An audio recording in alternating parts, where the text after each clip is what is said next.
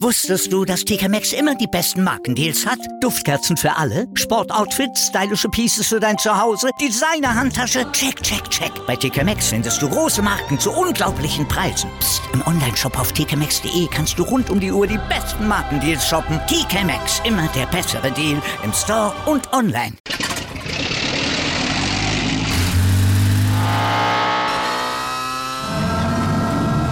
Von 0 auf 100. Aral feiert 100 Jahre mit über 100.000 Gewinnen. Zum Beispiel ein Jahr frei tanken. Jetzt ein Dankeschön, rubbellos zu jedem Einkauf. Alle Infos auf aral.de. Aral, alles super. Die komplette Welt des Sports. Wann und wo du willst. Schräglage. Der Talk zur Motorrad-WM mit Andreas Thies und den Experten von motorsporttotal.com auf meinsportpodcast.de. Am Wochenende geht es endlich, endlich wieder los mit der neuen MotoGP-Saison. In Katar geht es los. Zweimal hintereinander wird dort sogar gefahren und die MotoGP, Moto2 und Moto3 ist im Einsatz und wir hoffen auf eine möglichst normale Saison. Wir hoffen auf eine möglichst normale Saison auch in der MotoGP, über die wir jetzt in den ersten drei Vorschau-Podcasts gesprochen haben und jetzt noch sprechen werden. Herzlich willkommen zu einer neuen Ausgabe von Schräglage hier auf meinsportpodcast.de. Und das mache ich nicht alleine, sondern mit den Kolleginnen und Kollegen von motorsporttotal.com, unserem Kooperationspartner. Dazu sind heute wieder da auf der einen Seite Juliane Ziegengeist. Hallo Juliane. Hallo. Und auf der anderen Seite Gerald Dierenbeck. Hallo Gerald. Hallo, Servus. Wir haben heute zwei Teams, um die wir uns ein bisschen kümmern wollen. Das sind KTM und Honda. Aber bevor wir über diese beiden Teams sprechen, es gab einige News, seitdem wir das letzte Mal ähm, über MotoGP gesprochen haben, seit unserer letzten Vorschau. Ähm, wir haben letzte Woche über Do Andrea Dovizioso gesprochen und dass er nicht mehr ähm, bei der Ducati ist. Juliane, eigentlich sollte er ein Sabbatical einlegen, aber Jetzt hieß es dann wieder, dass er bei Aprilia testen soll. Aber dann gab es wieder News, dass er sich verletzt hat. Was ist da los? Ja, ziemlich viel bei Andrea Dovizioso an News, mit dem wir so in dem Ausmaß, glaube ich, gar nicht gerechnet haben. Vergangene Woche kam die Nachricht, dass er im April mit Aprilia testen wird im Rahmen eines Privattests. Ähm, das ein bisschen überraschend kam, weil er ja im vergangenen Jahr noch nicht so wirklich ähm, mit Aprilia warm geworden ist. Da gab es Angebote, als Testfahrer oder auch als Stammfahrer einzusteigen.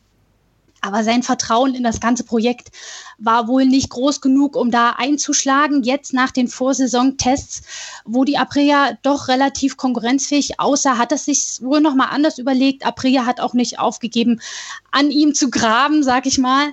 Und da hat man sich jetzt auf diesen Privattest geeinigt. Ähm, noch nicht mit irgendwelchen Verbindlichkeiten, was die Zukunft angeht, halt nur um sich kennenzulernen, um Feedback von ihm einzuholen und gucken und zu gucken, wie man zusammenpasst.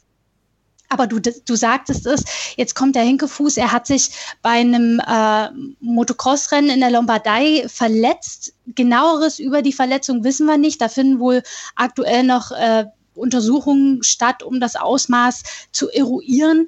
Das ja, stellt jetzt so ein bisschen ein Fragezeichen hinter diesem Test, ob er fit genug sein wird. Ähm, so viel Zeit bleibt nicht. Ich glaube, es sind noch knapp drei Wochen bis zu dem anberaumten Test. Ähm, Wenn es jetzt so eine kleinere Verletzung ist, ist es vielleicht nicht so das Problem, aber Genaues wissen wir, wie gesagt, noch nicht. Deswegen müssen wir das alles noch so ein bisschen mit einem Fragezeichen versehen. Aber generell die Nachricht, dass man plant, miteinander zu testen, ist schon ein kleiner Fingerzeig, weil man offenbar doch versucht, da zusammenzukommen, entweder in Form eines Testfahrers für dieses Jahr und mit Blick auf 2022 vielleicht auch mehr. Böse Zungen behaupten, Savadori muss sich Sorgen machen, der ja als Stammfahrer für dieses Jahr verpflichtet wurde. Ähm, ob man da jetzt mitten in der Saison einen Fahrerwechsel anstrebt, das sei mal dahingestellt, das will ich jetzt nicht spekulieren. Aber dass man da generell jetzt mit Andrea Dovizioso doch zusammenkommt und zumindest so einen Test macht, ist schon interessant. Hängt denn das Herz von Andrea Dovizioso dran an dieser ganzen Geschichte? Oder ähm, auf der einen Seite hat er gesagt, er möchte Sabbatical machen, auf der anderen Seite jetzt wieder für Aprilia.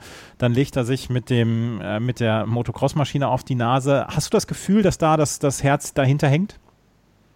Ich glaube schon, dass er anstrebt, in die MotoGP zurückzukehren, aber eben, in, eben in einem Projekt, wo er sich auch zutraut, nochmal zu gewinnen.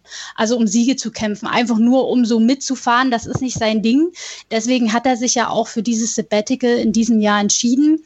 Ähm, ob jetzt das mit April ja die Wahl für ihn sein wird, nachdem er ja schon aus Gründen gezögert hat, sei mal dahingestellt, er ist ja jetzt auch nicht der Jüngste. Und wenn man überlegt, dass Aprilia sicherlich noch die eine oder andere Saison brauchen wird, um konstant in der Spitze mitzuspielen, weiß ich jetzt nicht, ob er ja, sich am Ende wirklich dazu durchringen wird, da einzuschlagen und als Stammfahrer einzusteigen, als Testfahrer, das haben wir auch schon bei vielen anderen ähm, Piloten miterlebt. Nach dem Rücktritt entscheiden sich viele da doch noch mal ja, eine Rolle zu übernehmen, ähm, um sich erstens nicht diesen Reisestress anzutun, aber trotzdem irgendwie im Training zu bleiben und seine Erfahrung weiterzugeben. Und er selbst sieht das jetzt, glaube ich, auch erstmal als Testlauf, als, als ja, Versuch zu gucken, okay, wie fühlt er sich mit dem Motorrad? Welches Feedback kann er an Aprea geben? Und dann wird sich zeigen, ob man dann irgendwann längerfristig zusammenkommt oder auch nicht. Ah, also auf jeden Fall werden wir mit Andrea Dovizioso vielleicht noch so ein paar News haben in den nächsten Wochen. Wir werden euch darüber natürlich informieren und ihr solltet motorsporttotal.com natürlich so, sowieso in euren Bookmarks haben. Dort werdet ihr auch darüber informiert. Eine zweite Nachricht, die dann auch auf motorsporttotal.com in der letzten Woche thematisiert worden ist, beziehungsweise am Wochenende, ist, dass es eine neue Rennstrecke in Ungarn geben wird, in Debrecen. Und äh, Gerald, ähm, es ist wohl eine, ist das eine auf MotoGP angelegte Strecke in Debrecen? Weil in äh, Budapest hat man ja den Hungaroring. Ja, genau. Also diese neue Rennstrecke, die wird von, von Grund auf neu gebaut werden. Das sind zumindest die Pläne. Und sie soll die Homologation für die MotoGP bekommen, aber auch gleichzeitig auch für die Formel 1. Also wirklich auf, auf Top-Niveau von, von der Ausstattung, Sicherheitsrichtlinien und so weiter. Ähm, also die, die ersten Pläne für dieses Projekt sind ja auch schon 2019 aufgetaucht, wobei die da eher die Ankündigungen ähm, aus der ungarischen Ecke gekommen sind und man sich von MotoGP-Promoter Dorner doch eher äh, zurückgehalten hat und sich nicht öffentlich äußern wollte. Anfang März gab es dann wirklich äh, die, die Reise von Dornerchef Camilo Ezpeleta nach, nach Ungarn, hat dort die, die Verträge offiziell unterschrieben, ähm, dass man ab 2023, wenn das nach Plan laufen sollte, ähm, dort äh, MotoGP-Rennen haben werden. Ja? Und interessant ist, dass jetzt die italienische Streckendesignfirma Tromo ähm, jetzt wirklich mal konkrete Pläne auf den Tisch gelegt hat und, und auch Streckengrafiken gezeigt hat. Ähm, wie, wie das Ganze aussehen soll. Und äh, Dromo ist, ist eine Firma, die einige Streckenprojekte schon betreut hat und auch äh, eng mit der Dorner zusammengearbeitet hat in den vergangenen Jahren. Also ich glaube, die, die haben auch nach dem Fiasko in Silverstone die Neuasphaltierung äh, der Strecke dann äh, äh, durchgeführt, ja, weil die Dorner eben darauf bestanden hat, dass es eine Firma machen soll, die sie, die sie gut kennen. Und ähm, die, es ist halt immer die große Frage bei, bei neuen Rennstreckenprojekten. Es wurde in den vergangenen Jahren weltweit schon so viel angekündigt und nur ganz, ganz wenig in die Tat umgesetzt. Und auch bei dem Projekt, ähm, bevor hier nicht wirklich angefangen wird zu bauen, glaube ich, sollte man trotzdem ein bisschen vorsichtig äh, drauf blicken. Dadurch, dass jetzt aber wirklich eine, eine renommierte Firma wie Dromo da, dahinter steht, ähm, würde ich mal aus meiner persönlichen Einschätzung sagen, die, die Chancen sind echt gut gestiegen, ähm, dass dieses Projekt wirklich gebaut wird und verwirklicht wird. Es ist natürlich alles auch eine Frage, wie ist das jetzt äh, finanziell alles auch weiter, die, die, die Folgen Corona-Pandemie und so weiter. Ähm, kann man, kann man dann solche Riesenprojekte überhaupt äh, finanziell stemmen? Also das ist, das, es bleiben trotzdem nach wie vor Fragezeichen.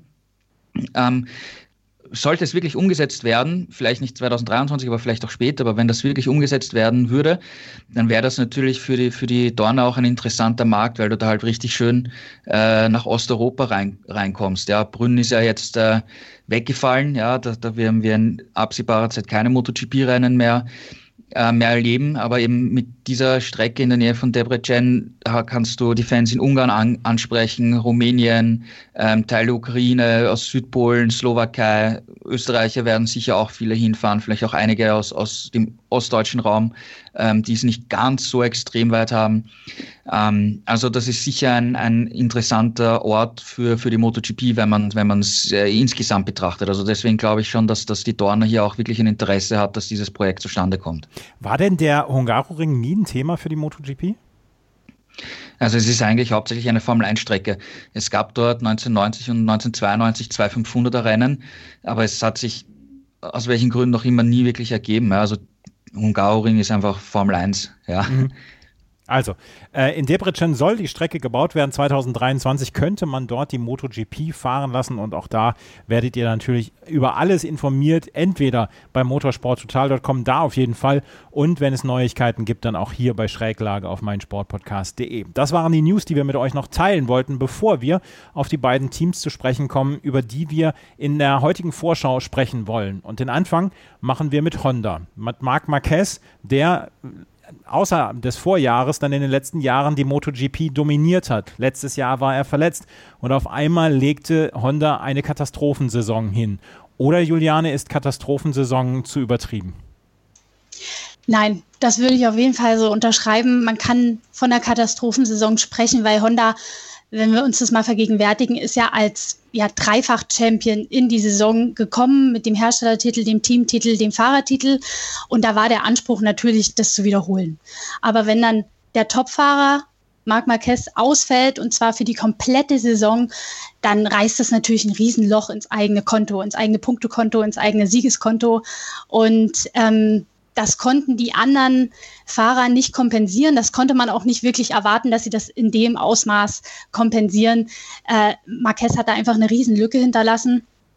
Man muss sagen, Alex Marquez, damals ja noch Rookie, hat zwei Podestplätze eingefahren. Das war aller Ehren wert, aber hat natürlich in der Gesamtbilanz jetzt nicht wirklich viel äh, ausgemacht kein einziger Sieg für Honda seit Jahrzehnten. Ähm, Takaki Nakagami zwar einer der konstantesten Fahrer, aber eben auch immer mehr so im Mittelfeld, nicht auf dem Podium. Ähm, das ist natürlich nicht der Anspruch, den Honda an sich selber hat. Ähm, deswegen war das so ein bisschen eine Saison zum Vergessen. Und der Anspruch für diese Saison ist natürlich eine ein anderer. Erstens rechnet man ja mit der Rückkehr von Marc Marquez, darüber werden wir gleich noch ausführlich sprechen. Und dann hat man ja mit Paul Espargaró einen neuen, ich sag mal, Topfahrer im Team von KTM geholt, der bei den Vorsaisontests schon eine gute Figur abgegeben hat. Man konnte nicht erwarten, dass er da so vorne, sofort vorne mitfährt. Aber er hat gezeigt, dass er die Anpassung auf jeden Fall besser meistert als zum Beispiel ein Jorge Lorenzo, der ja gezeigt hat, auch ein Weltmeister kann eine Honda scheitern. Ähm, also insofern hat man da durchaus mehr positive Vorzeichen, um jetzt mit ja doch deutlich höheren Ambitionen in diese Saison zu gehen. Gerald, wir haben in den letzten Jahren noch häufiger darüber gesprochen. Marc Marquez, auf die, auf den war die Maschine quasi komplett zugeschnitten. Und ähm, kann das, kann man das so sagen? Äh, Honda hatte sich auch so ein bisschen auf Gedeih und Verderb Marc Marquez hingegeben, weil letzten Endes, wir haben darüber gesprochen, die anderen waren, oder was, was Juliane auch gerade sagte, Julian, ähm, Jorge Lorenzo waren zum Beispiel nicht in der Lage, diese Maschine zu bändigen. Hat man da eventuell zu viel auf das eine Pferd Marc Marquez gesetzt und zu wenig auf die anderen Fahrer? Weil letzte, letzte Saison war es dann so, dass die Leistung komplett eingebrochen ist, als Marc Marquez nicht mehr da war. Also Honda hat das eigentlich immer bestritten, aber es sieht natürlich genauso aus, ja. Ähm, und die interessante Frage ist, äh, die werden wir jetzt auch in den nächsten Monaten, glaube ich, erst beantwortet bekommen, richtig. Ähm, wie dann klar war, dass das Marquez halt lange ausfallen wird und äh, die anderen Fahrer eben nicht um, um Siege kämpfen, hat Honda schon versucht, äh, beim Motorrad viel mehr Augenmerk auf, auf andere Aspekte irgendwie zu legen und hat auch viel mehr Feedback von den verschiedenen Fahrern eingeholt. Ja, also von, von, von Nakagami, Alex Marquez, aber auch extrem viel äh, mit, mit äh, Stefan Pradl getestet. Ja, also das ist ein, ein, ein Mega-Programm gewesen, das sie eigentlich im vergangenen Jahr ähm, durchgeführt haben und auch eigentlich bis jetzt, bis jetzt zum Test, äh, vor, allem, vor allem mit Pradl. Und man hat schon den Eindruck, Eindruck äh, gewinnen können, ähm, dass das Paket insgesamt ähm, besser geworden ist. Ja, sie haben letztes Jahr auch viele Probleme gehabt mit, mit dieser neuen Hinterreifenkonstruktion von Michelin. Das ist auch besser geworden über, über im Laufe des Jahres. Und äh, Bradl war jetzt beim Test eigentlich immer gut dabei. Der steht eigentlich voll im Saft. Ähm, Nakagami war auch gut, ganz gut unterwegs. Äh, Alex Marquez war auch meistens so um Platz 10 herum. Die hatten leider auch einige Stürze, muss man, muss man auch sagen. Ähm, das war einfach der Wermutstropfen. Und äh, Paul Espargaro hat sich gut, gut eingeschossen. Also insgesamt hat Honda nicht mehr so komplett verloren gewirkt, ja, wie, wie in, in meiste, meiste Zeit des vergangenen Jahres, wo es halt nur ein paar Höhepunkte gegeben hat mit, mit Alex Marquez und, und natürlich Nakagami ähm, war, war der konstanteste Fahrer und hätte eventuell auch aufs Podium fahren können, was, was ihm nicht gelungen ist. Aber jetzt wirkt Honda irgendwie geschlossener und, und als Gesamtpaket etwas besser aufgestellt.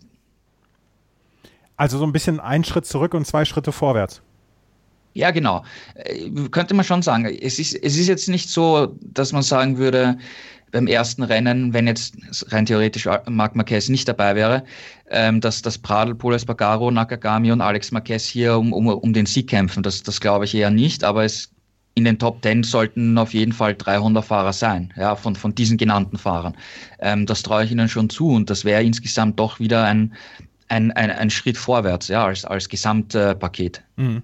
Ähm, Juliane, jetzt, jetzt lass uns mal über den Elefanten im Raum sprechen. Und das ist nämlich Marc Marquez, letztes Jahr komplett verletzt. Und dieses Jahr hüllen die Teams bzw. die MotoGP auch so ein bisschen das Ganze noch in Schweigen. Aber es scheint so zu sein, als ob er es wenigstens versuchen wollen würde in Katar. Also die Anzeichen dafür sind schon groß. Wir haben jetzt Stand Montagmittag noch keine offizielle Bestätigung dafür, aber ich würde mal sagen, es ist schon, wir sind schon im 90er Prozent Bereich, um sicher zu gehen, dass er es auf jeden Fall am Freitag versuchen wird. Ob er dann das komplette Wochenende durchzieht, das hängt wirklich davon ab, wie er sich dann auf dem MotoGP-Bike fühlt und die eigene Fitness und, Fitness und Belastbarkeit einschätzt. Aber er wird es, denke ich mal, schon sehr, sehr, sehr wahrscheinlich versuchen. Und Honda und auch die Ärzte werden wahrscheinlich auch ihr Go dafür geben man hat ja immer wieder betont nach den Erfahrungen aus der Vergangenheit, dass man jetzt Vorsicht walten lassen will. Man äh, ja, ist da ja auch ein gebranntes Kind, wenn wir uns an den missglückten Comeback-Versuch in Jerez eine Woche nach der Verletzung erinnern. Äh, das ging ja gründlich nach hinten los. Die Verletzung wurde schlimmer und er musste ja dann sogar noch im Dezember nochmal operiert werden, weil der Knochen so angegriffen war. Und da hat es dann eben lange Zeit auch nicht wirklich gut ausgesehen, was ein pünktliches Comeback für diese Saison angeht. Aber das, der Wind hat sich so ein bisschen gedreht in den letzten Wochen. Die Ärzte haben, ich glaube, vor zwei Wochen das Go gegeben, dass er wieder mit dem Motorrad trainieren darf. Und er hat dann wirklich in kleinen Schritten angefangen, erst auf einem Minibike und jetzt zuletzt zwei äh, private Testtage in Barcelona und, und in Portimao mit einer Straßenversion seiner MotoGP Honda, die schon relativ nah an sein normales Arbeitsgerät herankommt. Und dass das innerhalb von wenigen Tagen so vonstatten ging, zeigt doch, dass er sich da, was die Kraft, was die Belastung was das Wohlbefinden auf dem Bike angeht, doch relativ gut fühlt und sich das zutraut. Und ja, man wird da sicherlich jetzt sich auch nochmal mit den Ärzten konsultiert haben, nochmal ein paar finale Untersuchungen gemacht haben. Und ja, wir erwarten eigentlich in Kürze dann, dass es auch offiziell gemacht wird und dass wir ihn dann endlich nach, ja, es sind ja fast acht Monate wieder auf einem MotoGP-Bike sehen werden in Katar. Aber wenn er jetzt zurückkommt, kann er dann sofort in die Favoritenrolle zurückkehren? Oder ähm, ich meine, Marc Marquez ist dann am Ende ja auch nur ein Mensch. Traust du ihm zu, dass er relativ schnell wieder an die Vorvorjahresform wird anknüpfen können? Äh, in die Rolle des Favoriten steckt man ihn ja gern, trotz ja. der Verletzung, weil, weil man kennt Marc Marquez, man weiß, er will immer mehr als 100 Prozent geben. Aber wenn er, wenn er sich klug anstellt, dann wird er das erstmal, ich sag mal in Anführungsstrichen, langsam angehen und als Training nehmen, um wieder reinzufinden, um in den Rhythmus zu kommen und um zu sehen, was wirklich geht. Ähm, jetzt zu viel, zu früh, zu viel zu wollen, zu riskieren, wäre, glaube ich, der falsche Weg. Und er hat ja wirklich, das muss man so sagen, mehr zu verlieren als zu gewinnen. Also ich denke, klug wäre es, so ranzugehen, dass man sich erstmal wirklich wieder eingroovt, um das jetzt mal so salopp zu sagen, und dann sukzessive daran arbeitet, wieder auf das Normalniveau zu kommen. Ähm, und dann wird er im Laufe der Saison, wenn sie so stattfindet, wie sie stattfinden soll, mit den 19 Rennen auch die Chance haben, um den Titel zu kämpfen. Das traue ich ihm durchaus zu, aber jetzt im ersten Rennen schon zu verlangen, dass er da vorne reinprescht, wäre, glaube ich, zu viel des Guten. Gerald, hat sich denn Honda dazu geäußert, zu Zielen und ähm, wie sie diese Saison angehen wollen? Du hast darüber gesprochen, Paul Espargaro ist jetzt dann auch im Werksteam, Takaaki Nakagami und Alex Marquez sind bei LCR. Ähm, was sind denn die Ziele, die Honda dann auch selbst formuliert hat? Ja, es muss natürlich besser werden als im vergangenen ja. Jahr und, und ähm, also ich, ich glaube schon, dass sie bei Honda ein bisschen positiv überrascht äh, waren, dass das Paul Espargaro eigentlich ziemlich gut ähm, mit der Honda zurechtgekommen ist. In der Theorie hat man das schon vermutet, dass das ihm das Motorrad liegen kann, aber wissen tut man es im Vorfeld natürlich nicht. Also da waren die sicher sicher erleichtert. Äh, Paul sagt auch sagt selber, er ist dabei, er ist noch nicht ganz vorne dabei, da fehlt natürlich noch ein Schritt, aber es ist, er ist nicht komplett verloren im, im, im Tag das Motorrad.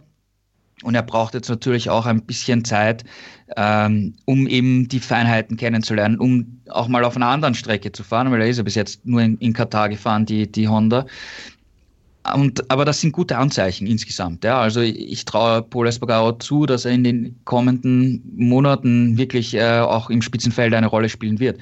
Und bei Marquez muss man einfach abwarten, ob er vom ersten Moment an wirklich wieder super schnell dabei ist oder oder ob, ob er ja auch Zeit braucht. Er selber hat ja auch schon in Interviews gesagt, dass er davon ausgeht, dass er nicht gleich wieder auf dem Level sein wird. Wie lange das dauern wird, weiß er nicht. Es kann schnell gehen, das kann langsam gehen. Er hat jetzt momentan natürlich die, die, die Schwierigkeit, die anderen haben in Katar getestet, er nicht. Er ist acht Monate nicht, nicht auf dem MotoGP-Bike gesessen Danach kommt Portimao, da ist er noch nie gefahren mit einem MotoGP-Bike, also eine komplett neue Strecke für ihn. Ähm, also das, sind, das, ist, das wird sicher nicht ganz so einfach werden, da wieder äh, auf dem Top-Niveau äh, zurückzukommen. Ja. Aber insgesamt, äh, Honda wirkt, äh, wie ich vorher gesagt habe, insgesamt ähm, geschlossener, dass sie wieder auf den richtigen äh, Weg gefunden haben irgendwie. Aber wir können sagen, so ein bisschen das am schwersten zu durchschauende Team, oder?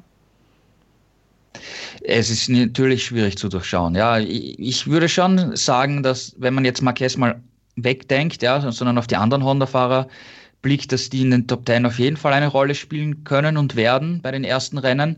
Ob sie wirklich äh, um, um, den, um, den, um den Sieg oder ums Podest kämpfen können, ist wirklich schwierig einzuschätzen. Ja, es ist echt äh, im Vergleich zu den anderen Herstellern schon schwierig hier zu sagen, wo sie wirklich ganz genau stehen. Aber in den Top Ten sind sie, glaube ich, auf jeden Fall dabei. Auf jeden Fall. Mhm. Und Juliane, Stefan Bradl könnte die in die für ihn lustige Situation kommen, dass er für Servus TV am Wochenende das Ganze mitmoderiert und dann irgendwann das Mikrofon gegen den Motorradhelm eintauschen muss. Ja, also wenn es zu der besagten Situation kommen sollte und Marquez doch merkt, okay, es ist noch nicht so weit, wie ich es mir vorgestellt habe. Ich, ich lasse das Rennen vielleicht doch lieber aus. Ähm, dann käme Stefan Bradl zum Zug und er ist diese Situation ja schon gewöhnt. Also er ist immer der, wenn es brennt, der dann ran muss. Aber er hat ja beim Test gezeigt, dass er durchaus konkurrenzfähig ist, schnelle Zeiten fährt, trotz des straffen Testpogr Testprogramms, das er ja hatte. Und äh, wir haben ja auch oft schon drüber gesprochen, dass er in der ähm, vergangenen Saison, in der zweiten Saisonhälfte auch wirklich wieder in dieses ja, Rennfahrersein zurückgefunden hat und da auch äh, die Ergebnisse für ihn gesprochen haben. Also er konnte sich da sukzessive steigern und ich denke, wenn es hart auf hart kommt, wär, könnte Honda auf jeden Fall, auch was die Ergebnisse angeht, in dieser Saison wieder auf ihn zählen. Also ihr hört schon, dass das ist relativ schwer, alles zu prognostizieren in diesem Jahr. Top Ten Plätze sind wohl ähm, das Ziel, beziehungsweise können als Ziel ausgegeben werden, aber so richtig, so richtig aus der Reserve locken wollen sie auch Juliane und Gerald hier nicht, was das, äh, was das Ganze angeht, was Honda angeht. Ich finde es auch unglaublich schwer zu prognostizieren. Bei allen anderen hat man in irgendeiner Weise eine Idee, wie es laufen könnte und bei ähm, bei Honda ist es so, ja, wann kommt Marc Marquez zurück? Wie kommt Paul Espargaro mit dem, mit dem Bike klar, etc.? Ähm, ja, ansonsten können wir eigentlich nicht so richtig was prognostizieren, oder Juliane? Nein, du sagst es, es ist wirklich schwer, weil, weil da eben viele unbekannte Variablen mitspielen. Paul Espargaro neu im Team, Marc Marquez vor seiner Rückkehr. Äh, Alex Marquez ist eh so, so ein bisschen so die Wundertüte mit den zwei angesprochenen Podestplätzen in der vergangenen Saison. Hat er ja gezeigt, dass er das Potenzial hat, wirklich vorne dabei zu sein. Aber man muss auch sagen, er war in der vergangenen Saison Rookie. Es war die Corona-Saison, also mit weniger Rennen. Er ist nicht auf allen Strecken gefahren, die in diesem Jahr auf ihn zukommen. Also es ist immer noch so ein bisschen ein bisschen Anfängerstatus mit dabei und beim Test konnte er auch nicht alles ähm, ja zeigen, was er wollte und nicht alles probieren, was er wollte, weil er wirklich oft gestürzt ist. Ich glaube, fünf Stürze in vier Tagen und dann hat er sich auch noch so einen Mini-Mini-Bruch im Mittelfußknochen zugezogen. Ähm, das hat ihn jetzt für den letzten Testtag ein bisschen tangiert, der ja aber äh, aufgrund der Bedingungen eh so gut wie ausfiel. Für, für, das, für das erste Saisonrennen dürfte es jetzt kein großes Problem sein. Er hat auch schon wieder ganz normal trainieren können mit dem Fahrrad etc. Ähm, aber ihn da zu prognostizieren ist auch sehr schwer. Naja, und bei Takaki Nakagami wird das Ziel sein, es endlich aufs Podest zu schaffen. Das traue ich ihm auch durchaus zu. Er hat ja in diesem Jahr die aktuelle Honda, nicht wie im Vorjahr das Vorjahresmodell. Und insofern hat er alles, was er braucht, um jetzt auch diesen letzten Schritt zu machen und endlich diese Podesthürde zu knacken. Und das wird sein Anspruch sein. Aber ja, so wirklich äh, einordnen kann man Honda in diesem doch sehr engen Feld für diese Saison nicht so wirklich. Nach dem, was letzte Saison passiert ist, haben wir auch nicht wirklich Vergleichswerte und insofern müssen wir uns da ein bisschen überraschen lassen. Ja, also ich lasse mich sehr, sehr gerne überraschen. Gibt es in irgendeiner Weise noch einen Fahrplan für die Kommunikation mit äh, Marc Marquez und seiner Rückkehr, äh, Gerald, oder seid ihr da selber noch so ein bisschen im Unklaren? Also im Prinzip warten wir darauf, bis Honda ähm, das Pre Press Release rausschickt, wo drin steht, ja, Marquez fährt, ja, äh, oder er probiert's, ja. Ich meine, er, er steht auf der auf der Nennliste. Er hat ähm, das ein Serienableger von MotoGP Bike getestet der vergangene Woche.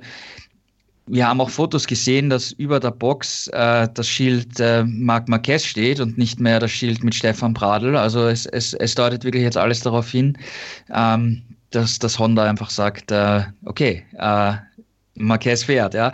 Ähm, in, der, in der Pressekonferenz am Donnerstag ist er übrigens nicht eingeladen, ja. Aber ich hätte damit gerechnet, wenn, wenn, wenn er wirklich fährt, dass sie ihn halt auch in die, in die Pressekonferenz holen. Aber das ist auf jeden, da steht auf jeden Fall mal nicht drauf, ja. Aber das muss jetzt kein negative, negatives Indiz sein, ja. Motorsporttotal.com investigativ. Ja. Ja, genau. Wir müssen halt diese kleinen Infos sammeln und, und dann versuchen, das gesamtgroße Puzzle zusammenzusetzen. Also Honda, das große Rätsel vor dieser neuen Saison. Kann Marc Marquez mitfahren? Wenn ja, wie gut ist er? Und was machen die anderen Fahrer? Unter anderem Paul Espargaro. Paul Espargaro hatte letztes Jahr eigentlich eine sehr, sehr gute Saison. Es war am Ende kein Sieg dabei rumgesprungen, aber mit der KTM hatte er eine ganze Menge Freude, wie auch viele Fans an der KTM Freude hatten. Und ähm, es gab einige Siege, es gab viele Podestplätze und es gab insgesamt insgesamt sehr, sehr gute Laune. Hält diese gute Laune in diesem Jahr auch? Was macht KTM? Was hat KTM im Winter gemacht? Und äh, wie sehen die Chancen aus für die neue Saison? Das klären wir gleich in unserer letzten, in unserem letzten Teil der Vorschau auf die MotoGP-Saison 2021, die am Sonntag in Katar beginnt. Wusstest du, dass TK Maxx immer die besten Markendeals hat? Duftkerzen für alle, Sportoutfits, stylische Pieces für dein Zuhause, Designer-Handtasche, check, check, check. Bei TK Maxx findest du große Marken zu unglaublichen Preisen. Psst. im Onlineshop auf tkmaxx.de kannst du rund um die Uhr die besten Markendeals shoppen. TK Maxx, immer der bessere Deal im Store und online. Wieder live von ihrem Toyota-Partner mit diesem Leasing-Auftakt. Der neue Toyota Jahreshybrid. Ab 179 Euro im Monat ohne Anzahlung. Seine Sicherheitsassistenten laufen mit und ja, ab ins Netz mit voller Konnektivität. Auch am Start die Toyota Team Deutschland Sondermodelle. Ohne Anzahlung geht's in die nächste Runde. Jetzt los sprinten zu Ihrem Toyota-Partner.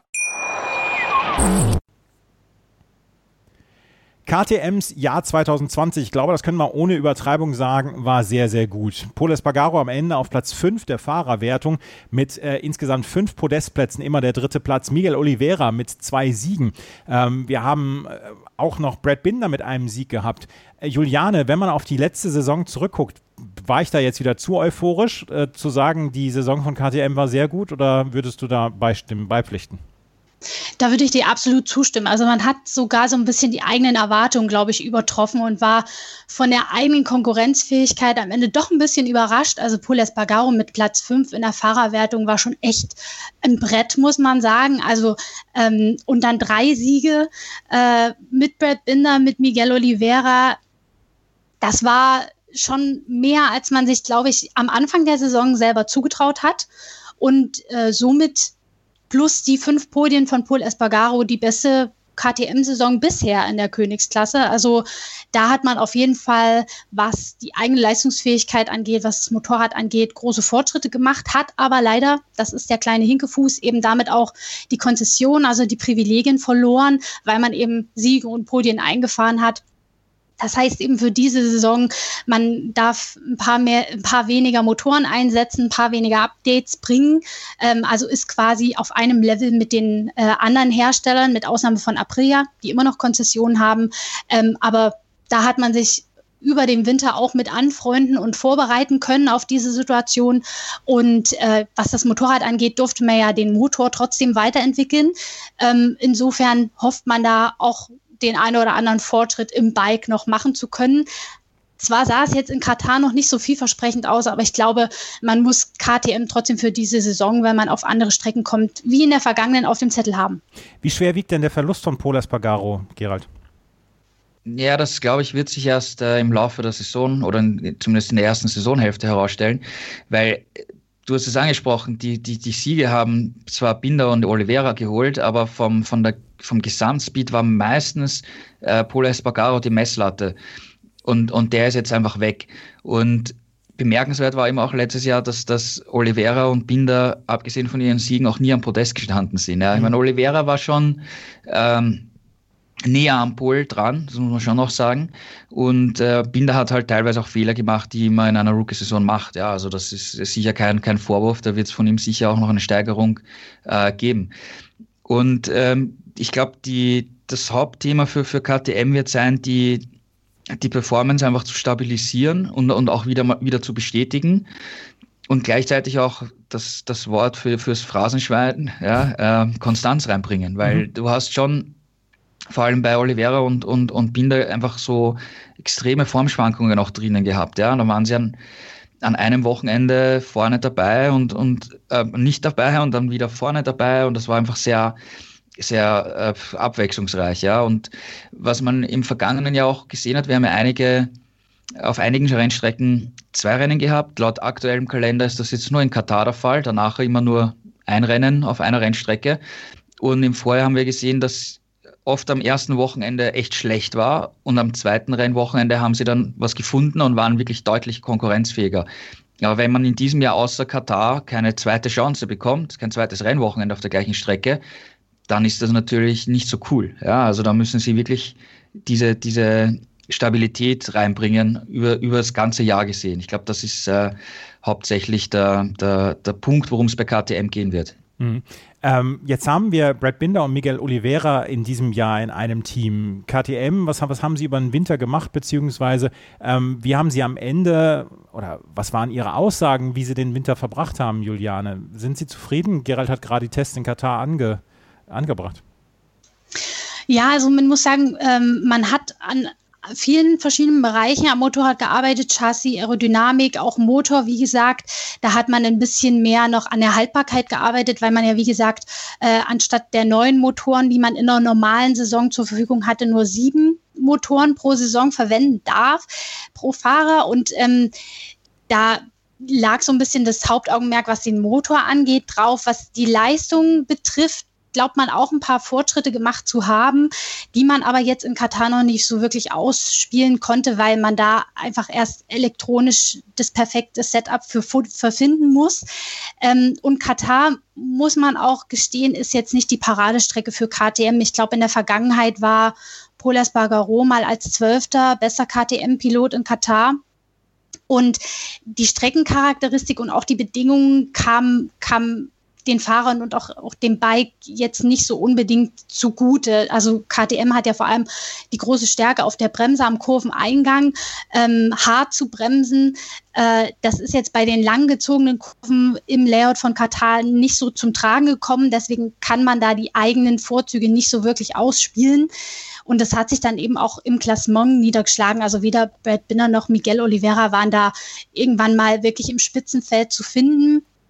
Aber ich glaube, mit der Erklärung, dass es vor allem mit dem Layout und den, den Vorortbedingungen zusammenhängt, ähm, hofft man schon, dass es auf anderen Strecken besser läuft. Das hat ja KTM im vergangenen Jahr auch gezeigt, dass man dazu durchaus in der Lage ist. Ähm, die Stimmung ist zwar ein bisschen gedämpft nach, nach dem Test, aber man schiebt es eben vor allem, wie gesagt, auf, auf Katar und auf die Strecke. Ähm, und insofern ist man da jetzt nicht so super ähm, pessimistisch. Man muss jetzt halt irgendwie gucken, die zwei ersten Saisonrennen in Katar gut rumzubringen, das als Schadensbegrenzung vielleicht zu sehen oder sich eine bietende Chance, man wissen ja nicht, wir wissen ja nicht, wie die Rennen verlaufen, zu nutzen und dann ja in Europa Vollgas zu geben. Also es wird auch keine Ungeduld aufkommen, sollten die ersten zwei Rennen in Katar so ein bisschen in die Binsen gehen ja, ich meine, so super schön für, fürs Selbstbewusstsein ist es natürlich jetzt nicht, wenn man bei einem Test schon relativ deutlich hinterherfährt und dann vielleicht auch in den ersten beiden Saisonrennen nicht wirklich was ausrichten kann. Aber ich glaube, man ist sich bei KTM durchaus bewusst, was man kann und wo die Stärken liegen und auf welchen Strecken man ja durchaus vorne mitspielen äh, wird. Und deswegen ja, verbucht man das, glaube ich, wirklich unter Schadensbegrenzung und versucht einfach das Bestmögliche rauszuholen und dann nach vorn zu blicken. Mhm. Wir haben jetzt das Werksteam mit Binder und Oliveira, aber auch im Tech 3-Team hat sich einiges getan, ähm, Gerald. Personell vor allen Dingen auch. Ja, ähm, Danilo Petrucci ist von, von Ducati gekommen und ähm, er hat sich auch extrem gefreut darauf, äh, die KTM kennenzulernen. Ähm, die, die Rundenzeiten beim Test waren jetzt nicht so berühmt, würde ich mal sagen, aber was, wie wir jetzt gerade besprochen haben, trifft das auch auf, auf Binder und Oliveira zu. Ähm, insgesamt ging es bei ihm halt einfach darum, das Motorrad kennenzulernen, ähm, auch um die Ergonomie, wie, wie sitzt er drauf, weil er ist doch im Vergleich zu den anderen Fahrern der größte KTM-Fahrer, auch der schwerste KTM-Fahrer. Der hat eine eigene Verkleidung bekommen, eigenes Windschild, weil er eben der größte ist. Ähm, du musst das Setup ein bisschen anders äh, umbauen, eben auch für, für, für sein Gewicht und daran wurde halt hauptsächlich beim Test gearbeitet. Ja, also das war wirklich jetzt einmal der, der Beginn und ihm muss man, muss man, glaube ich, schon einfach, einfach Zeit geben. Ähm, weil wenn wir jetzt zum Beispiel ähm, auf äh, Paul Espargaro blicken, der ist von der Statur her Marquez relativ ähnlich, der hat einen ähnlichen Fahrstil wie Marquez. Das heißt, der kommt da, glaube ich, viel leichter äh, von Anfang an zurecht mit der Honda als Petrucci, der jetzt doch ähm, ein ganz anderes Motorrad kennenlernen muss, eben größer ist und schwerer ist als die anderen KTM-Fahrer. Also da ist erst der erste Schritt getan. Ähm, ich glaube, die, die, die Stimmung ist einfach gut. Ähm, Tech 3 ist einfach ein, ein, ein echt lockeres, kleines, ähm, familiäres Team. Petrucci ist ein, ein, ein cooler Typ, ja, der hat immer einen Schmäh, äh, lacht, ja, und, und, und ist gut drauf. Und, und so eine gute Atmosphäre kann auch, kann auch viel äh, bewerkstelligen im, im Sport. Das wissen wir einfach generell, ähm, dass das sehr wichtig ist im Team. Und bei ihm muss man jetzt auch abwarten. Also ich glaube, die, diese zwei Katar-Wochenenden werden jetzt auch mal ein verlängerter Test werden quasi. Dann kommen wir nach Portimao, wo mit Miguel Oliveira ein, ein Fahrer ist, der dort, glaube ich, absolut zu den Siegkandidaten zu zählen ist. Und dann fängt die Saison langsam an. Und ich glaube, wenn wir jetzt dann die ersten vier, fünf, sechs Rennen abwarten, werden wir auch von Petrucci äh, deutlich mehr sehen. Äh, Lecona steht jetzt vor seiner zweiten vollen Saison. Ähm, ja, er ist auch noch in einem Lernprozess. Er ist der jüngste Fahrer im Feld der braucht jetzt auch noch Zeit und hat seine, er bekommt auch die Zeit. Das haben die, die, die KTM-Verantwortlichen, Pete Beyer und so auch immer, immer gesagt, äh, Lecona soll da in Ruhe arbeiten, sich in die MotoGP gewöhnen. Der kennt jetzt auch viele Strecken mit MotoGP-Bike noch nicht, ja, ähnlich wie, wie Binder übrigens. Und äh, ja, von ihm sind jetzt, glaube ich, nicht so die Top-Ergebnisse zu erwarten, aber wenn man da auch eine kontinuierliche Steigerung sieht, ist das, glaube ich, das, was, äh, die, was sich die Verantwortlichen von Lecona erwarten. Hm, also bei Lecona wird noch gar kein Druck aufgebaut. Er ist 21, ne? Nein, also bei ihm wird sicher kein Druck aufgebaut. Vielleicht in der zweiten Saisonhälfte, dass dann gesagt wird, naja, ähm, wir wollen dann schon langsam Resultate sehen, weil in der Moto 2 ähm, steht ein Remy Gardner in den, in den Startlöchern und will natürlich äh, 2022 das MotoGP-Motorrad äh, haben bei Tech 3. Also in der zweiten Saisonhälfte könnte ich mir schon vorstellen, dass, dass Lecona was zeigen will und zeigen muss, äh, damit er seinen Platz dann auch länger behalten wird. Mhm. Äh, Juliane, was traust du KTM in dieser Saison zu? Ähnliche Rolle wie im letzten Jahr, dass sie ja so, so ein bisschen das Überraschungsteam und das, das, das Feel-Good-Team ja dann auch der, der Saison werden, weil wenn, als wir letzte Saison über die Siege von Brad Binder äh, gesprochen haben und über Miguel Oliveira, das, das, das war immer mit guter Stimmung verbunden. Gerald hat es ja auch gerade mal erwähnt mit Tech 3. Ähm, was traust du ihnen zu in der neuen Saison? Ja, der Anspruch ist natürlich, dass sie das wiederholen, was sie äh, in der vergangenen Saison erreicht haben und bestenfalls noch toppen. Also ich glaube, punktuell sind sie auf, wieder, auf jeden Fall wieder für Top-Ergebnisse gut. Gerald hat es erwähnt, Oliveira in Portimao, Heimstrecke, Heimvorteil, da ist einfach eine Macht. Spielberg wird auch wieder, äh, ja, starker Boden für KTM sein. Und dann wird man mal sehen wissen, müssen, ob sie die erwähnte Konstanz reinbringen können, die sie sich wünschen. Wir müssen uns vergegenwärtigen, sie müssen den Verlust von Paul Espargaro, der ja der Teamleader, der Top-Fahrer war, viele Jahre kompensieren. Ähm, wer das schaffen wird, ob ein Binder, ob ein Oliveira, ob die sich gegenseitig pushen, ähm, müssen wir abwarten. Aber ich traue durchaus beiden zu, dass sie ja öfter in die Top 5 und vielleicht auch Top 3 vordringen, als wir es im vergangenen Jahr gesehen haben und wir vielleicht nicht nur punktuell, sondern doch häufiger sie da ganz vorne sehen. Mhm. Gerald, hast du noch was zu ergänzen? Ja, na, interessant ist natürlich in Bezug auf den, den Verlust der Concession-Vorteile, ähm, dass die, die Test, also die Stammfahrer jetzt deutlich weniger testen können als, als noch in, in den vergangenen Jahren. Ähm, die Testarbeit wird dann eben hauptsächlich Dani Pedrosa ähm, betreuen, was natürlich auch ein, eine Änderung der Gesamtstrategie hat, ja, weil wenn sie jetzt äh, beim, beim Motor wieder etwas komplett Neues entwickeln, dann wird das dann mit, nicht mit Blick, wir setzen das in zwei Monaten auf der Rennstrecke ein, sondern wir machen das erst nächstes Jahr. Und dann kannst du ganz anders ähm, dein Testprogramm machen und in mehr in Ruhe entwickeln, weil in den vergangenen Jahren hat KTM auch beim Werksteam im Laufe des Rennwochenendes immer wieder Teile ausprobiert und extrem viel getestet. Das hat, nimmt man jetzt immer mehr raus und, und das Rennteam wird sich in diesem Jahr sicher hauptsächlich wirklich auf das Rennwochenende konzentrieren können. Wie, wie kriegen wir die beste Abstimmung hin? Wie nutzen wir den Reifen am besten? Wie holen wir einfach das Beste aus, der, aus dem Paket raus für, fürs Qualifying, aber auch für die Rennpace? Und da ist weniger Ablenkung mit irgendwelchen äh, Testsbestätigungen. Äh, äh, zu, zu, zu tun. Und das kann, glaube ich, äh, Ruhe ins Rennteam auch reinbringen und ein ein Puzzleteil für, für den Erfolg auch sein. Mhm. Also KTM steht vor einer sehr, sehr spannenden Saison und wir stehen alle hoffentlich vor einer sehr, sehr spannenden Saison. Letztes Jahr war es ja durchaus sehr, sehr unterhaltsam und sehr spannend, bis am Ende dann der Weltmeister feststand. Ähm, Juliane, ich kann es euch jetzt nicht ersparen und wir wissen noch alle nicht, wie die Saison laufen wird. Aber wie ist dein Weltmeistertipp?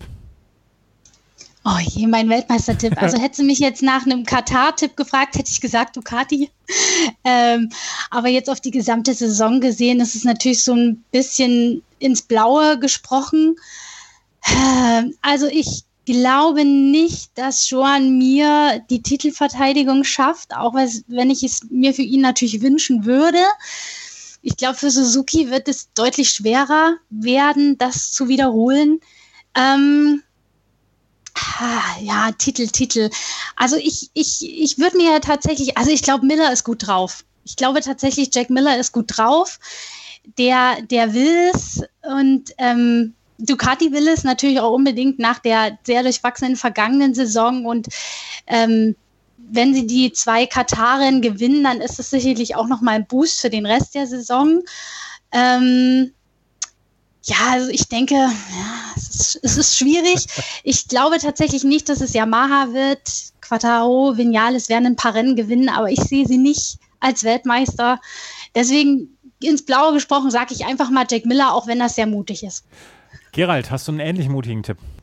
Also ich würde mir wünschen, dass wir im September herum ähm, uns unterhalten werden und sagen, ja, es sind immer noch zehn Fahrer da, die eine Chance haben, Weltmeister zu werden. Und wir haben keine Ahnung, wer es wird, weil das würde, würde bedeuten, dass wir eine extrem spannende und abwechslungsreiche Saison bis dahin gesehen haben.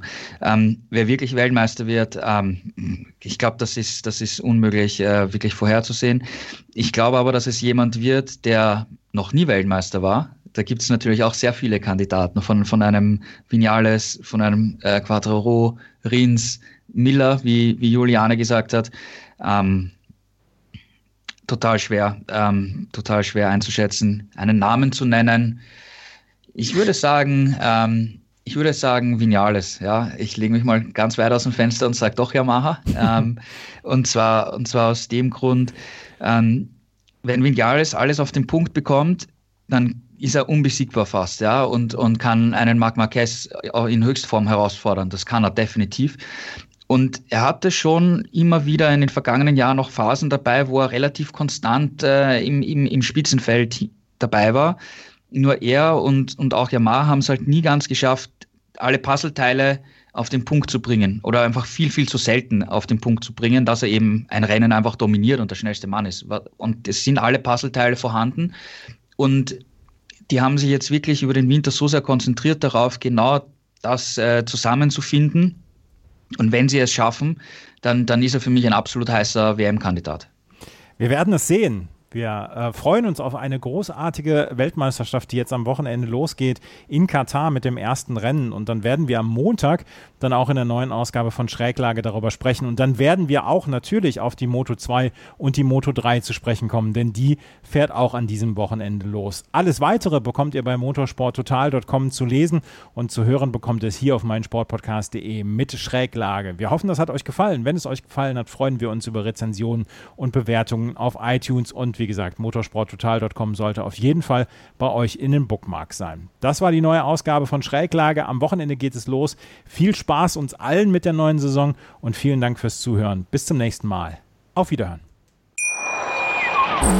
Wieder live von Ihrem Toyota-Partner mit diesem Leasing-Auftakt. Der neue Toyota Jahreshybrid. Ab 179 Euro im Monat. Ohne Anzahlung. Seine Sicherheitsassistenten laufen mit. Und ja, ab ins Netz mit voller Konnektivität. Auch am Start die Toyota Team Deutschland Sondermodelle. Ohne Anzahlung geht's in die nächste Runde. Jetzt los sprinten zu Ihrem Toyota-Partner.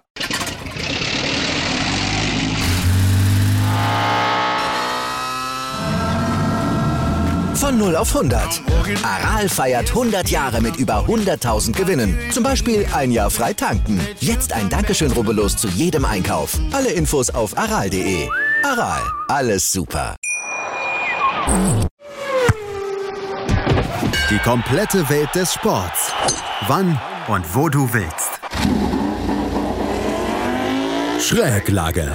Der Talk zur Motorrad-WM mit Andreas Thies und den Experten von motorsporttotal.com auf meinsportpodcast.de.